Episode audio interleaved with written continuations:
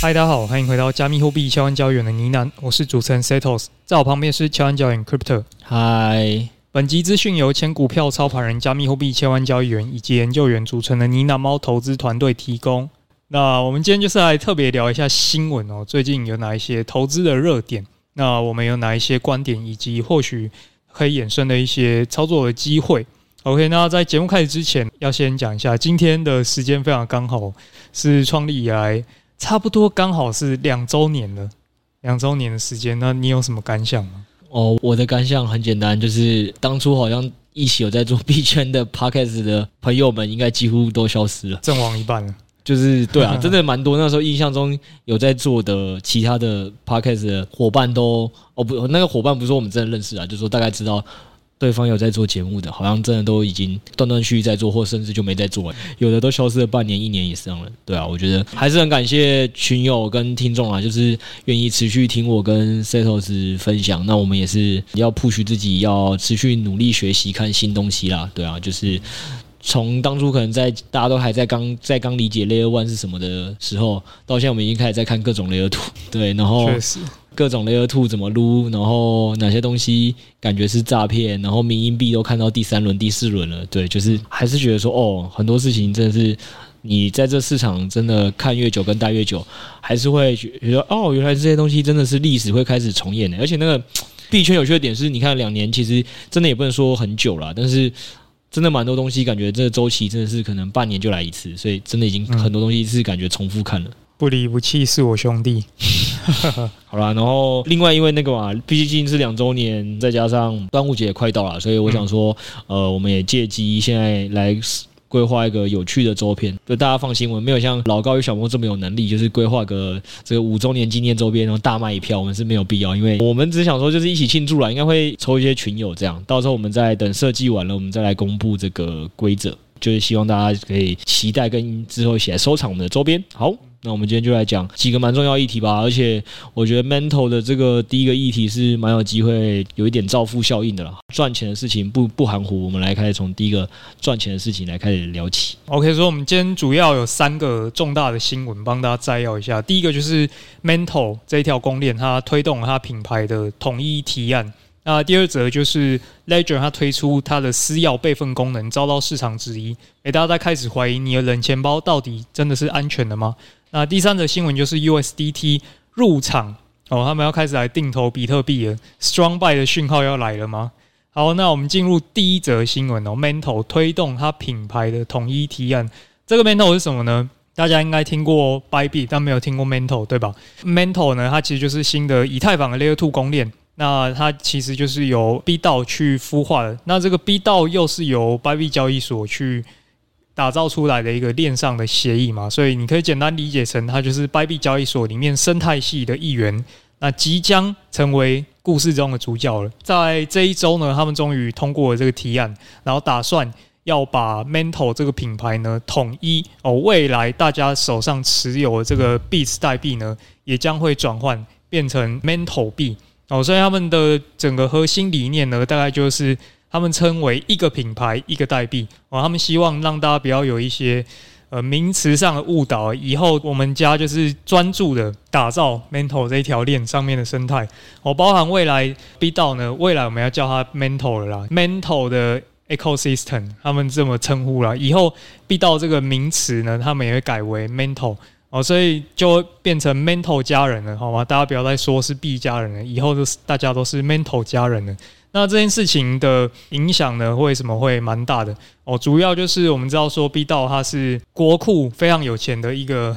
组织哦，因为都知道它背后是交易所扶持的嘛。这个国库到底有多大呢？目前哦，有二十五亿美元的储备可以用来拓展它的上面的一些生态。哦，那即使我们不算里面的 Bits 币哦，因为讲自家币就大家会觉得有点这个稍微灌水的这个嫌疑嘛。我们就算不看这个它的 Bits 币呢，里面的其他 USDT 哦或者是什么以太币加起来也是接近十亿美元，所以算是呃蛮有底气的一条公链了。这一次的这个改动呢，他们就是打算做总共有三件事情嘛。第一就是名称的统一哦，未来 b 道就会改叫 Mental。哦，那再第二就是资源的统一哦，两者的资源就会合并哦。我们现在前面提到的二十五亿美元这个 B 道的国库，就会跟 Mental 这条公链的国库来做合并哦。所以未来 Mental 这条链呢，它等于是有二十几亿美元的资金可以去给它做运用的。军火库是现在应该是没有多少能跟它比啊。那第三弹就是代币会转换嘛。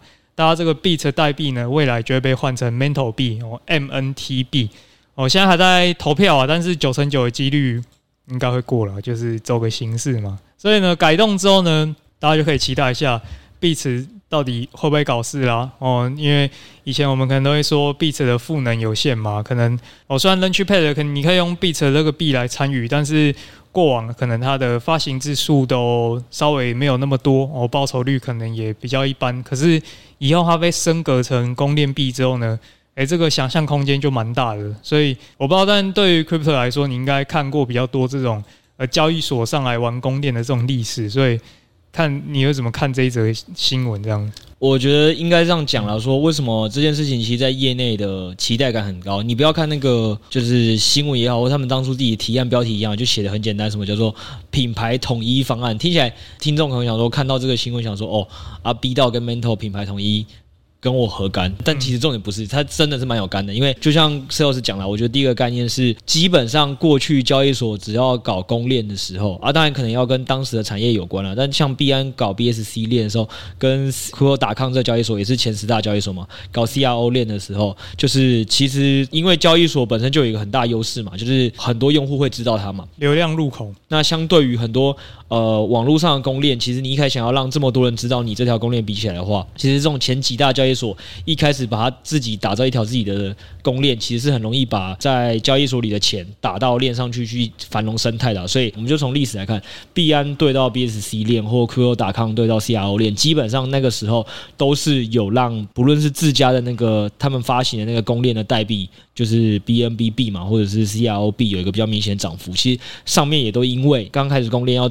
有个重点跟交易所差别在哪？还要去做一个很明显的生态的营造嘛，所以也会有比较多的资金补贴。那这些资金的补贴就会让早期去参与的人都会赚蛮多钱的。嗯，对。像之前那时候 BNB 的 GameFi 很红的时候，就是很多大家说会说，哎，这种年化几百趴、几千趴的 GameFi 项目是超多的。然后在 CRO 那时候刚上线的时候，是那种那种稳定币的池。就是那种稳定币兑换稳定币这种几乎你不太会有损失的那种，号称类似链上无风险的的这种矿可以去挖，然后它可能也因为公链补贴关系是可以赚到四五十趴以上，所以在很过去的大交易所推公链的例子都会让大家会觉得，哎，这个你只要是去当前面起跑的，你埋伏对公链上面的项目，就是你埋伏对它会哪个项目会被补贴，其实通常都是蛮补的啦，所以这当然就是为什么大家其实是蛮看好 B 道跟 Mento 这次的合并，然后我也讲一下。我觉得这件事情有趣的点是，大家也可以思考一点说，诶。那为什么 B 道突然要跟 Mantle 进行一个合并？虽然跟大家比较相关的是造富效应啊，对。那我说这件事情，大家也是可以有趣，可以聊想一下的是点是 b y b 这个交易所现在已经是世界前三大所了嘛？那一个前三大所，它过去一一直在捐钱，他们号称捐钱嘛，虽然大家都业内知道都会戏称它就是它扶植的小小弟一个平台币，但是他们也可以讲的是捐钱给这个 B 道，这个道就是分散式的自治组织嘛，所以他们以前都说哦，我们只是要捐钱给一个链上组织，我们很看好链上组织这种未来的新型的形态。那为什么一个这么看好的一个链上新型形态，然后过去甚至是有那个 PayPal 的那个创办人 Peter Thiel 有去投资 B 道的这个项目，他们最后在这个品牌统一说明的时候，要改成是靠向 Layer Two 的链，而不是靠 B 道呢？我觉得就代表大家可以想几个有趣的问题是：是不是其实赛道之间的转换也是很重要的？嗯，举例来讲，假设今天一个品牌，我原本跟你说，呃，我做的是生技行业啊，跟钢铁行业吗？那听众跟 Sales，你会想买我们家股票吗？现在可能不会啊。哦，好，那那如果我跟你说，呃，我们家是做半导体行业的，没有。你如果说做 AI。哦，对对对，抱歉，就是讲错了，我应该讲我在做 AI，没错。对对对，我这个还是太老旧了一点。对，我觉得重点就是这样啦，就是说很多时候其实是同一个品牌，你要怎么去跟市场说故事嘛？嗯、那你选的产业越听起来就像 Cesar 讲的越 sexy，其实就越有可能是会让投资人越嗨。就算是同样的基本面的营收或本质，它只要最后乘上去的那个想象空间的本意比不一样，就会导致它的估值是在不同的程度嘛。所以我觉得第一个点是因为现在市场上。以太坊的 Layer Two 就是最夯的。嗯，我相信它的赛道的想象空间跟期待感应该是会高过分散式自治组织到啦。嗯，我觉得第一个点是这样，所以赛道上这样转换，其实本身就是一个它会变成是一个做梦空间比较大的一个转换。嗯，那第二个点也是，其实币安有类似的事嘛。以前其实如果我们之前 Podcast 有做过一集是 BNB 以前找其他的赋能怎么来的，它是币安要怎么复制它，是币安要去依据它的交易所交易量，然后去回购销毁它，让它就是变成一个比较可以维通说把获利赋予回去这个代币的一种方式。过去币安都是这样，那直到后来有一天，他突然就全部改成，诶，没有再跟我交易所毫无关联哦，我们就是在 BNB 这个东西就是跟 BSC 链的好坏有关，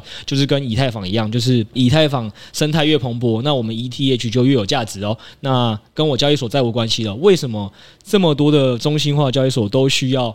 让人家知道说哦，我其实有扶持一条公链，但是又需要跟那条公链的一些原生代币或公链本身做一定的切割呢？我觉得原因很简单嘛，就是大家也知道，就是中心化交易所是很容易被查水表。对，就是被各个政府机关监管的嘛。啊，你三不五时就被人家监管一下，所以你有没有违反一些什么证券法规啊？有没有在我们当地合法合规经营牌照啊？你有没有做好一些这个防治洗钱 KYC 证明呢、啊？其实对交易所来讲，它发展业务就很麻烦嘛。嗯，那如果用户反正你都已经相信我了，比如说你都已经已经相信币安了，那我说服你说啊，你不要在这币安里做服务了，我们家其实另外一个地方更赞，那里不会被 KYC，那里也不会这么容易三不五时你就看到就是被查一下水表，被政府监管的话，那是不是对用户？来讲，假设我的使用者体验差异不要太大的话，其实你去链上使用是对用户本身是好的，对交易所来讲也是好的，是一个双赢的。所以，其实我觉得这就是为什么这么多交易所都蛮喜欢尽量去把它切割开来。那与其掰币跟 B 道这么好被联想，那 Bybit 跟 Mantle 是不是就更远一层了？是比较难 联想到了，对嘛？因为 BNB 跟 BSC 链都还有一个 B 字嘛，对嘛？你还是觉得哦，然后 OKS 跟 OKB 链，嗯，对，然后 Crypto.com 跟 CRO，就是人家以前都还会想说要有个字母重叠，我家这是 Bybit 跟 Mantle 直接没有字母一样。想不到吧？对啊，所以 我觉得就是说，从这个新闻其实就是可以让听众去想一下，说，哎，一看你看到这新闻的时候，你会觉得，哦，Mantle 推动这个品牌统一到底有什么意义？但就像我们刚才跟大家讲，它的对于你的影响是深远。一是它其实在我们过去很多的公链的造富效应案例来讲，其实戴尔 Sales 就跟大家分享嘛。实际上你怎么去参与的话，你会有机会赚到这一波肉，一起去赚这个钱。第二点就是，你其实也可以去思考一下，说为什么一个 Beat 平台必须要做一个这样的转型？而且因为他们现在的投票说法是说，其实用户不需要做什么太特殊的行为，就是如果这投票通过，Bit 会直接瞬间换成 mental 对。对对，之后会有一个转换的流程啊，现在还在投票。对，也就是说，你同样原本都是呃一个做太阳能的股东，突然这间公司明天就改做 AI 了，然后还如果做得很好的话，你什么都不做，你的手里的股票估值就变高了。其实对大家来讲，都是会有更多的想象跟期待空间的啦。嗯，对对对。那市场的反应呢？当然。宣布之后，Bit 是小拉升啊，但是目前没有说太大的反应。哦，那刚刚也提到说，因为 Bit 未来它会转换成他们叫 NNTB 嘛，对，然后它会有一个转换的比例，所以这个转换到时候会怎么样进行？当然我们要等整个投票过后去底定，然后才有办法确认。只是既然有这个转换的过程啊，可能可以在这个过程中看有没有什么样可以去套利的机会。可能它的这个比例跟它的价格如果有一个失衡的话。是可以观察的哦，因为过往其实是其他的代币有类似的这种案例有发生的。然后第三个当然，我们说套利可能就是技术难度蛮高的嘛，那我们就去寻求 Omental 的这一条链有没有什么样的一些可以撸它的这个机会。那第一个就是，当然大家可以直接参考我们 YT，哦 YouTube 有拍一支影片跟大家讲怎么样去。呃 m e n t a l 链上作为一个最基本的一套操作，在它这个链上留一个记录，这样子。那进阶一点，你可以把 Bit 的这个币打到链上，然后去参与它这一些提案的投票。这个提案的投票怎么很重要？就是因为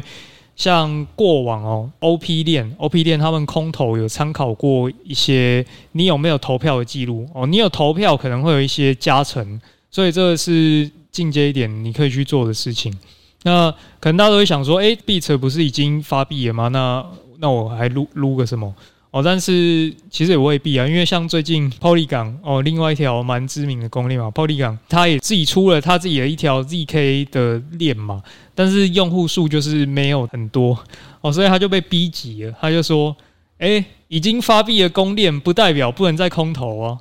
对他们自己这么说。所以现在为了抢用户的这个关注度哦，无所不用其极，他们都有敢这么喊了，所以基本上还是可以去操作啊。因为现在 Mental 都是测试网阶段，你去做其实也不太需要成本的。嗯，而且听众还是要有一个 sense，就是说你就是在一个产业很有红利的时代啦，就是这边的。交易所也好，或者是公链也好，或很多项目也好，他为了抢用户的关注度，为了抢市占率，这个大打补贴战就是。是这产业行之有年的东西嘛？嗯、那你觉得 Bybit 都已经这么大费周章了，想要把 Bybit 跟 Mental 就是做一个这样子的提案品牌统一？那 Mental 到时候真的这个合并都顺利之后，他们不会上演一点庆祝补助吗？他们国库几十亿美金放在那边是放假的吗？我是觉得这件事情是就像 Sales 讲了，因为你去现在去网络上去撸，其实也没有多少成本。嗯，对，那讲真的，他发钱的概率又这么高，庆祝行情是高概率会有的。那我觉得这个不去参加的话，是真的有点可惜啊。那也给大家一个提醒啊，就是 Mental Layer Two 的主网，他们现在目前预计是在二零二三年第二季启动，预计啦。所以你看嘛，现在是五月底嘛，理论上就是只有一个月。如果他们没有打算真的递延的话，当然其实主网递延也是很常见，没错了。但我就说，就是大家也不用去赌它会不会递延嘛，就是你现在趁着听到我们节目讲完之后，你赶快去网络上做点基本的交互，然后去搏一个机会。我就觉得。这个 CP 值很高了。好，第二则新闻，Ledger 推出备份私钥的服务。好，那这则新闻呢，简单跟大家讲一下，Ledger 它就是一个做冷钱包的厂商嘛。如果你有在使用冷钱包的话，应该是一 Google 哦，马上第一个关键字你就会看到这个品牌。坦白说，它也是目前市占率第一的一个冷钱包。你如果问身边的朋友，哎，你拿什么冷钱包？如果他真的有买的话，可能一半以上真的确实都是买这个品牌。那为什么这一次会引起这样的争议呢？哦，原因是因为 Ledger 呢，它近期推出了一个叫 Recover 的服务，可以帮使用者来备份他的私钥，哦，造成社群一个强烈的反弹。那这个服务是什么意思呢？我们用类比的方式来讲，哈，一般我们会把资金放在交易所嘛，那这种行为其实很像我们把钱存在银行。那好处就是，你如果哪天你把提款卡的密码给忘了。你还是可以去临柜申请，我把你的密码给拿回来，这样子你就不太需要这么紧张哦。但坏处就是银行如果倒了的话，你的钱钱可能就会跟着不见了哦。这种情形就很像 FTS 那时候发生的嘛。那你如果对于银行很担心呢，那你也可以选择你把现金放在自己家的枕头底下嘛，或者你把它锁在自己家的保险箱哦。那锁在保险箱这种行为就很像你在用冷钱包嘛。但是呢，你使用保险箱，你就要自己保管钥匙哦。这个钥匙就很像私钥嘛。好处呢，就是你把钱锁在自己家的保险箱，哎，你可以掌握你资金的这个所有权，你不不用怕银行哪天倒掉。但是缺点呢，就是你这个钥匙弄丢，哎，你就没救了，钱就拿不回来了。所以这次 Ledger 呢，他们就等于是推出了这个服务，帮你哎多打一份备份的钥匙，保管在他那边哦。当然有人就会 紧张啦，哎，靠！我钥匙给你，那代表我要非常的信任你不会搞怪，或者是你会不小心犯错把我的钥匙诶弄丢，然后被其他人拿到诶，所以这件事情又造成很多人的恐慌。我用冷钱包就是希望我自己的钥匙自己保管。凭什么 Ledger 要来帮我做这件事情呢？我觉得刚才 Sales 有一个举例是，当然这也是可能大家会想要用保险柜的一个原因，是因为你担心银行倒掉嘛，所以你是想说有些钱是想要自己保管。但我觉得还有另外一个常见的目的，也是大家可以想象一下，就以前你看可能看很多电视剧都会看到什么，诶、欸，这个夫妻在藏私房钱啊，被另外一半发现啊，或者是什么很多高官啊都疑似有什么一些黑钱，他也是都要想办法藏起来，为什么不拿去银行放？因为其实原因很简单啊，就是这件事情，呃，有时候你不是说给别人保管，就是像刚才说是讲，好像还不错哦，就有人会帮你保管啊，如这个你需要的时候再来跟我提领，那那也清清楚楚的就有人在帮我管理，好处是这样，但坏处就是啊，那你的钱都会很明确被对方给掌握嘛，对方如果倒的话，你的钱就不见了，那如果就算对方没倒，然后结果哪一天政府来查税，或你老婆诶有一天。对，看你存折，想说，嗯，怎么你你有这些存款，我都不知道，那是不是其实可能也会造成你不必要的麻烦？所以有时候人家说，这个为什么会需要一个自己的保险箱也好，或者有人也不是用保险箱的，反正就是好像什么藏在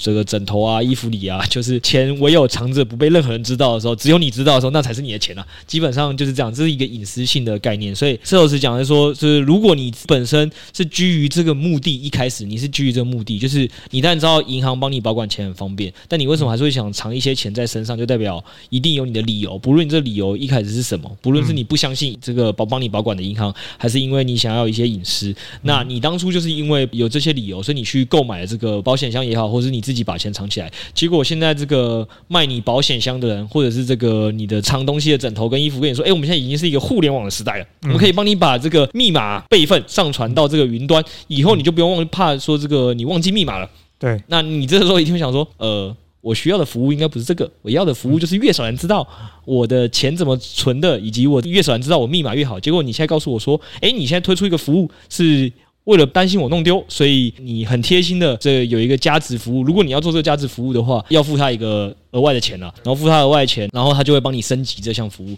所以。呃，你就就会让你原本有这个需求人是觉得哎、欸、很不爽嘛，因为我的需求就不是这样，你现在感觉根本就不是为了我的需求考量，就是生气的人是这样，他会觉得说你是为了自己，你想收更多钱嘛，比如说是升级服务收更多钱，然后再包括就是这个冷钱包的品牌有出来解释说，那是因为他们想要更进一步的让更多人愿意使用这个品牌嘛，因为他就举例说，可能像自己的爷爷奶奶或爸爸妈妈，他们如果要学习自己怎么去保管钥匙啊私钥。就是是一个很难的技术，嗯，对。那如果有一个比较像是一个传统银行的方式，是它可以让我用身份认证的方式去有人帮我代保管的话，对于这些过去不会使用这个保险箱服务的人，他就会变得越比较愿意去使用。所以就是他们想做的原因。那我刚才就跟大家分享完说，其实你你站在你自己立场，你就会发现，哎，感觉上你跟这个你你想买的这个保险箱公司的立场是相反的。所以当然大家就会对他非常的。呃，有很多负面的评论跟看法，然后会觉得说，像刚才 sales 讲这种问题，担心说你会不会不小心在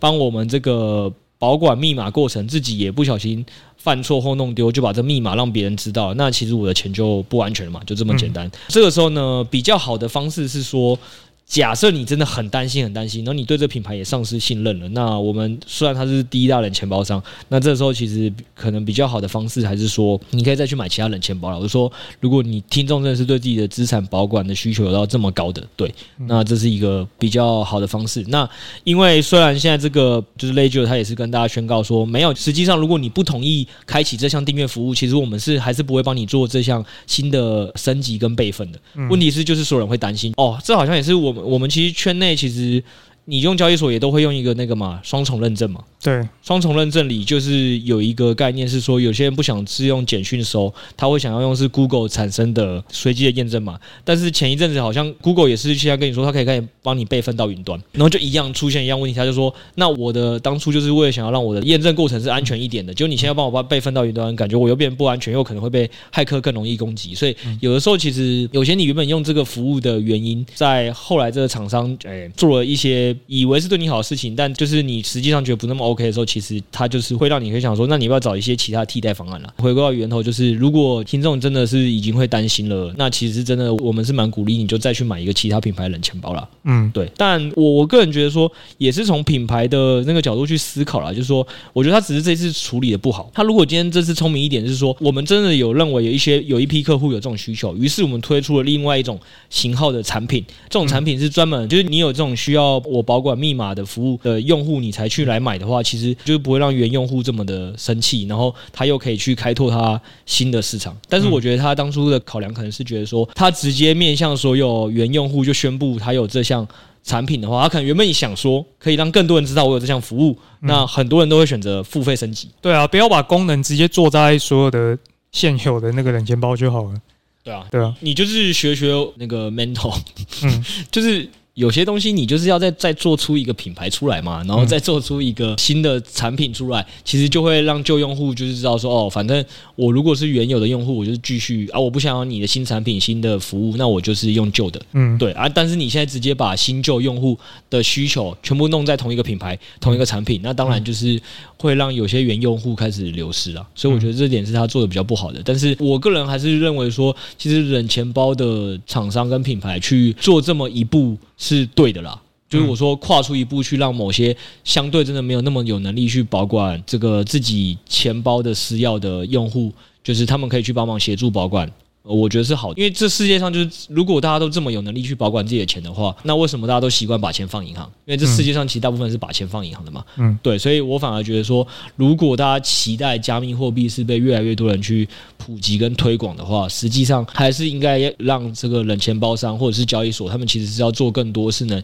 贴向那些传统世界的人的一些服务跟需求，才会是让我们加密货币市场更快的被世界所认识的一种方式啊。嗯，第三则新闻呢是 USDT 的发行商宣布要定投比特币。好，那这就是 USDT Tether 嘛，它的发行商宣布他们要把一部分的获利哦拿来定投 BTC。那我刚刚看一下，USDT 肯定是现在最大的这个稳定币品牌之一嘛。那到底有多大呢？目前总市值达到了八百亿美元。哦，那为什么它最近会这么强势？就是因为 USDC 前阵子矽谷银行的事件导致它受伤嘛。那受伤的时候，蹲在旁边的 USDT 就最开心了。哦，没想到过往被大家认为最安全、最合规的 USDC，也面临到这么大的信任危机，导致现在两者之间的差异呢，USDT 已经是 USDC 的两倍再多一些了。好，一个是八百多亿嘛，一个是三百亿左右。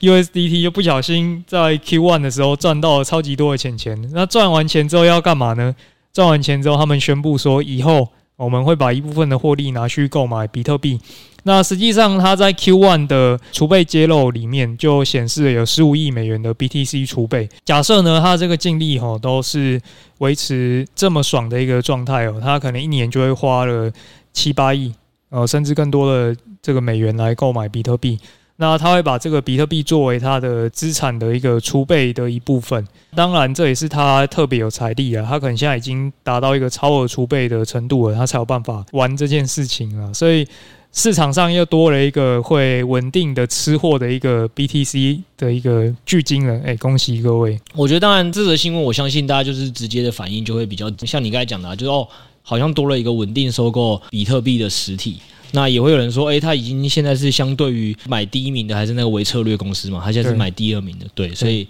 但我觉得这个反应大家是都会有了，但我觉得大家可能真的没有意识到 USDT 做这件事情有多么的恐怖。我我讲个例子给大家听，就是像 Sales 刚才讲的，你知道我觉得它跟第一名的微策略公司最大的差异在哪里吗？最大的差异吗？微策略可能有上市上柜吧？没有，我觉得微策略没那么会赚。没那么会赚。就是，你你要想一个很基本的元素是，维策略它后来很多时候是怎么买 BTC 的？杠杆。对，然后他要去发债，呃，那种感觉像什么？就是你今天很看好比特币，嗯，但你不是一个上班族，你只是一个可能国中生，你只能跟妈妈说：“妈妈，我需要零用钱，让我去买点比特币。”那你觉得你这种人去买比特币，那如果妈妈不给你零用钱的时候，或你妈妈最近不会赚钱的时候，还有办法这么稳定的去去买比特币吗？所以你对比特币的帮助是小的嘛？问题是 USDT 就像刚才 Sales 讲的，它跟其他 Web2 公司的几个比较大的差别是，大家可以先去想一下它本业，它本业就是在做一件很简单的事情，嗯，你给我真实的美元。大家最想要的现金，然后我就印一个这个现金的替代品给你，让你去使用，然后我就可以把这现金拿去跟什么存美元定存，拿去买美国国库券，对吗？这些现在利差美国又在升息，这么的大，对，所以这是很香的。大家可以想一下哦，一间公司做营收八百亿的生意，一季可以获利十五亿美元，你知道这件事情有多么可怕吗？就是大家可以去很认真的摊开一下我们台湾很多上市贵公司的财报，看有没有这么厉害。嗯，对，你有听过人家说什么茅山道士？他他有说他是赚十五亿美元吗？第一季十四点八亿啊！哦，这么多！第一季啊，一年赚六十亿，而且八百亿美元市值是最近嘛？他前一阵第一季不是都一直在这么搞嘛？所以你拿去一除，大家可以认真去摊开一下，你们很多觉得很厉害的上市贵公司的财报，你拿去打开 S&P 五百也可以了。嗯，对啊，像他这么一间赚钱的本业是很不容易的，而且这下还有一个下一个问题，通常你看到一个行业很赚钱的时候，在一个成熟的产业会发生什么事呢？Web Two 的就会有其他竞争对手跨进来嘛？嗯，说哎、欸，那我们现在也要来做半导体啊？对，因为半导体看起来就是未来嘛，每个码都跟你说要做半导体。可是我觉得神奇的点就是，Taylor 明明遇到这么多竞争对手，包括 USDC，就是这个当初号称用合规方式切入的，最终也目前相对于 Taylor 这个两个市占还是差那么多。他现在整个市占已经是这么多年下来，就是打遍天下无敌手，因为能跟他竞争的都被贬了。呃，对啊，那些感觉原本当初都觉得是有望跟他竞争的，又全部都被打下去了。而且他也是一直被美国证监会查水表，但是人家还是屹立不了。我的意思是说，这个产业呢，它又不像其他 Web2 的产业，是很多人都很认识、很愿意踏入，就是有些可能是真的有能力踏入的，呃，就有能力做的，但他他还是相对不懂 Web3 产业嘛，所以他就没踏入，所以他。竞争对手还是比传统 Web Two 的竞争对手同样赚钱的来讲是少很多的。我再加上这个行业里每个人都怕被查水表，但他也被查了特别多次，他也还是跟在这。所以我要跟大家讲的是说，你要先很认真思考，它不是那种什么，就是其他买比特币的那种行业。就是举例来讲，因为马斯克说特斯拉来买比特币，那也是买一次性的。嗯，虽然那一次买的量特别大嘛。对对，但那也就是一次性的。对，像 Taylor 这种这么稳健赚钱的公司，还跟你说他以后每个月买，诶，这件事情是一个很可怕的稳定的的买盘。我觉得这是第一个啦，然后第二点还是，我觉得它有另外一个很标志性的作用是，我觉得当 Web 三的产业在越来越多更大的公司也都是站稳脚跟赚钱的时候，嗯，那其实他们也会不会都来学 Taylor 把比特币作为一定的储备？我觉得它是有一个很正面的示范作用。就像如果当初特斯拉他来买比特币的结果是好的，就是他不要这么快遇到崩盘，大家笑他是韭菜。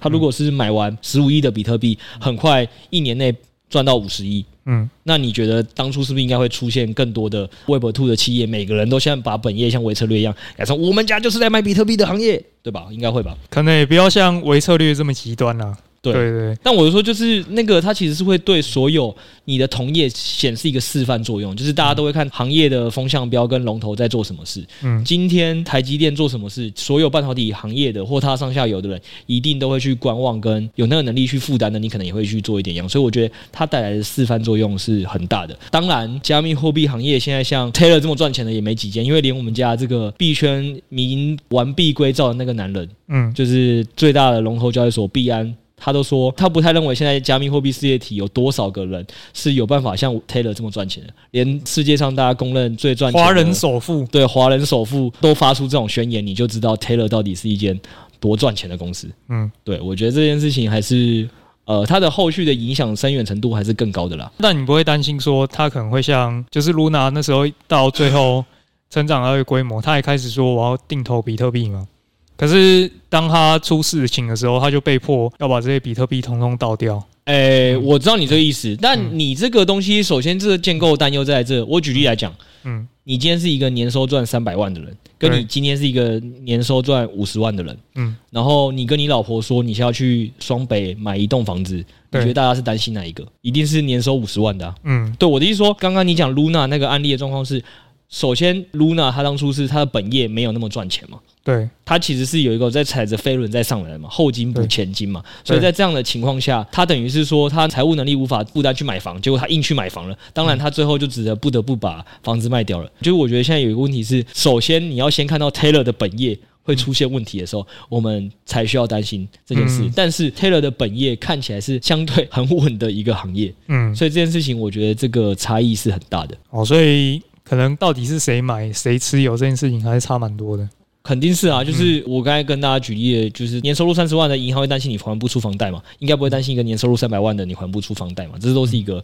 相对于要先看你本业有多少能力，那就看你在做什么事的时候，大家才会相应的是担心或看好嘛。好，我们期望爸爸再帮我们多买一点哦，他可能。也在期待这个减半行情啊，减半行情还有一年以上了，所以对我要跟他讲说，这件事情一定在圈内是一个长多，但是大家也不要觉得说多兴奋，因为其实你看 CoinGecko 的日交易量去算的话，就是你说 Taylor 好像多会买，他一年买八点八亿美金，听起来很多，但是相对于我们财力，其实相对于整个比特币的交易量，可能连千分之一都不到。嗯，对，所以其实它也没有到真的这么影响市场啊。但我只是说它的示范作用，跟它是一个真的很稳定的可以来持续购买的实体，这件事情是还是很惊人的。那我们期待是它未来让更多的 Web 三的企业效法。但是如果是它单一一家这样子来买的话，我倒是也不觉得说会很明确在短期内让 BTC 有一个多大的 pump 上去的动能啦。嗯，对，所以大家可能还是要分清，它是一个长多，不是一个短多这样。那这就是今天跟大家分享三则新闻啦。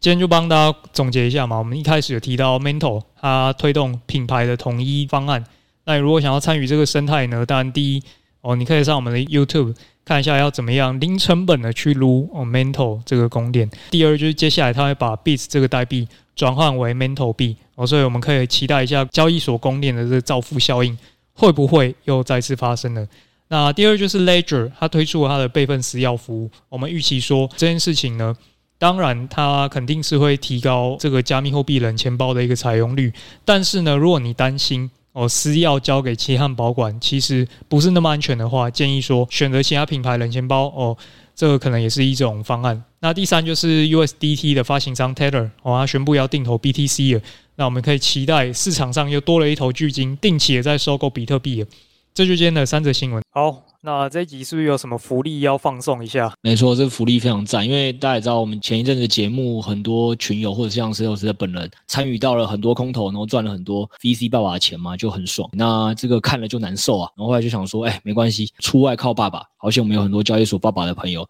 那刚好 Get IO 交易所最近也十周年了，要办活动，所以那时候我就跟他说，哎，那是不是可以给群友一些比较好的福利？然后他后来就也很阿萨利的是给，就是呢喃猫的粉丝专属的福利是十万台币的奖池。那通常可能有些听众中奖运特别衰的，可能听久了那种人家说什么抽百万汽车啊，或者是什么抽千万大奖啊，都想说哦跟我无关。但我觉得这次 Get IO 爸爸真的是傻的很有诚意的点是十万台币这件事情，不但本身金额就已经算不错多了，然后其实我觉得中奖几率呢，是我们之前节目有聊过嘛，说其实发票好像也没有想象中好中，因为财政部说中奖几率是什么？千分之六点七左右，所以实际上可能你要中到一张两百元发票都没那么容易。实际上，爸爸这次给出来的这个中奖几率呢，基本上应该是比这个两百元发票还好中的。对，那这是一个。然后另外一个点是门槛也真的设得非常低，因为有时候另外一种就是，如果这个中奖几率很高的时候，通常代表是这个门槛特别高嘛，所以很多人不能用。但实际上，我觉得 KIO 本身定的也蛮低，就是基本上呢，只需要合约交易量达到六百六十六 U 就可以参与。这六百六十六 U 有多低？就是有 sense 的人应该知道，就是你去合约一买一卖各挂三百三十三 U 的手续费去算哦，这基本上。应该是绝对小于十块台币的手续费了，那也绝对比这个 Setos 你平常去链上撸一次空投，应该都会超过十块台币吧的成本，便宜很多了，对吧？链上。单一一笔可能就超过十块台币了，所以我觉得他这次已经算是条件真的很简单，就是你只要做到合约交易量六百六十六 U，那你如果买平常就有在交易的，就知道这一定会达标。那没有在交易的，你只是纯粹想要来撸空投、撸奖品的，其实说真的，你花钱在十块台币以下，绝对是比你平常去撸一些链上空头，或者是去买一个五十元的大乐透来讲，成本更低，然后这个中奖几率更高的。对，然后总共十万台币是抽，算是七组了，分两个，五组就是所有人都可以参与的，那这基本上就是抽他们一个 VIP。五的资格，对啊，大概可能再简单讲一下这个 VIP 五资格是什么。那另外就是我们 NFT 的群友，当然就是在照顾猫猫友们，所以会再多抽两组，所以总共是七组。那因为是呢喃猫粉丝专享的嘛，所以到时候就是大家都一定要是呢喃猫的注册连接，大概就是讲，那要完成 KYC。那这也是为什么我讲说，实际上一定是比云端发票的千分之六点七还要重的，因为原因很简单嘛，一定有不少的老群友、老听众是早就有 Get IO 交易所的。那如果有 Get IO 交易所，然后之前不是用呢喃猫连接注册的，那就等于是被。取消了这个资格嘛？除非你现在是你的亲朋好友有人愿意借你身份证，让你再用呢喃猫连接去注册，那当然。还有办法来参加，所以依据我们过往办活动的经验啦，即使门槛已经这么低了，我相信这个要中奖几率超过千分之六点七是非常容易的。那我觉得也是有个东西要提醒大家，就是这件事情本身还是你要觉得 Gate.io 交易所相对安全一点，你再来参与这个活动，因为这个撸任何东西还是会有点风险的点是，它这个 Gate VIP 五的这个奖品呢，它实际上送钱方法是这样，就是它会在不定期的投送一些新上币的代币去给你的这个账号，那你有这个账号之后，你就可以拿去卖。那举例来讲，就是为什么我说可能这次至少十万台币左右以上的奖品的原因，就是因为像 Sales 他去看了四月跟五月，目前的这两个月，其实你如果有这个 VIP 五资格，你大概可以拿到四百五十 U 代币左右。然后甚至现在五月还没结束嘛，对吧？所以实际上就是抽到的人是真的大概是白撸个一万多台币是没有什么问题的。那唯一就是我们会提到说有个风险点是，但是你要 VIP 五这个资格拿到之后，它还要重点是你要在里面放五千 U 的类似质押啦。所以一开始也不是这么多人有办法放五千 U 美金在这个账号嘛，所以你自己可能要评估一下说 Gate.io 交易所到底安不安全？呃，应该基本上它都一直在现货跟衍生品领域是在全球前十大附近的嘛，这是第一个。那第二个点就是它。也做十周年了，那这两件事情就是，如果你觉得哎，也都就是对听众来讲是安全的，然后那持仓五千 U 放在 Gate.io，你觉得问题不大，不在你资产比例占太大的话，那我是觉得是蛮鼓励听众来参加的，因为我真的是没看过门槛这么低，然后这个 发放钱这么多的的抽奖。对，大概就是这样。对，那一定还是有风险啦，因为毕竟它也是全球前三大交易所嘛。但 FTS 这个全球前三大都可以出事，所以我们也还是要提醒群众说，你想要参加前，你还是要先自己量力而为，说这五千 U 放在 Gate.io，你到底放不放心？然后对你资产来讲是不是 太多的安全性的部分还是要评估一下。对，那如果这些东西你都评估完没什么问题的话，其实我觉得就是蛮不错。但当然活动有更多细节，因为它也。不只有送呢喃猫专属的活动，它有一个是给全部人都可以参加活动，是非呢喃猫也可以，就是可能会送 iPhone，会送豪华跑车、蓝宝坚尼之类的。当然那些的门槛就会高比较多。那详细的活动细节，就是请呃群友再直接在 Podcast 的资讯栏去看，可能会比较快。就如果你有兴趣的话，好，那最后最后就就差不多就到这样，然后就只讲最后一点，就是麻烦六 A 跟 Setos 这些团队成员有听 Podcast 都记得不要再去参加占群友的名额，好不好？没问题，在这边跟大家承诺。好，对，反正你你如果敢去参加，到时候抽中是你，你还是会被要求捐出来还要加码。我觉得你应该还是有这个基本 sense 的，好不好？这七个名额我们就是真的是给呢喃猫的粉丝，不论你是 NFT 持有者还是 NFT 持有者，好不好？这个。比发票更好中的这个几万台币，希望就是奖落你家了。那今天就到这边，谢谢大家，拜拜，拜拜。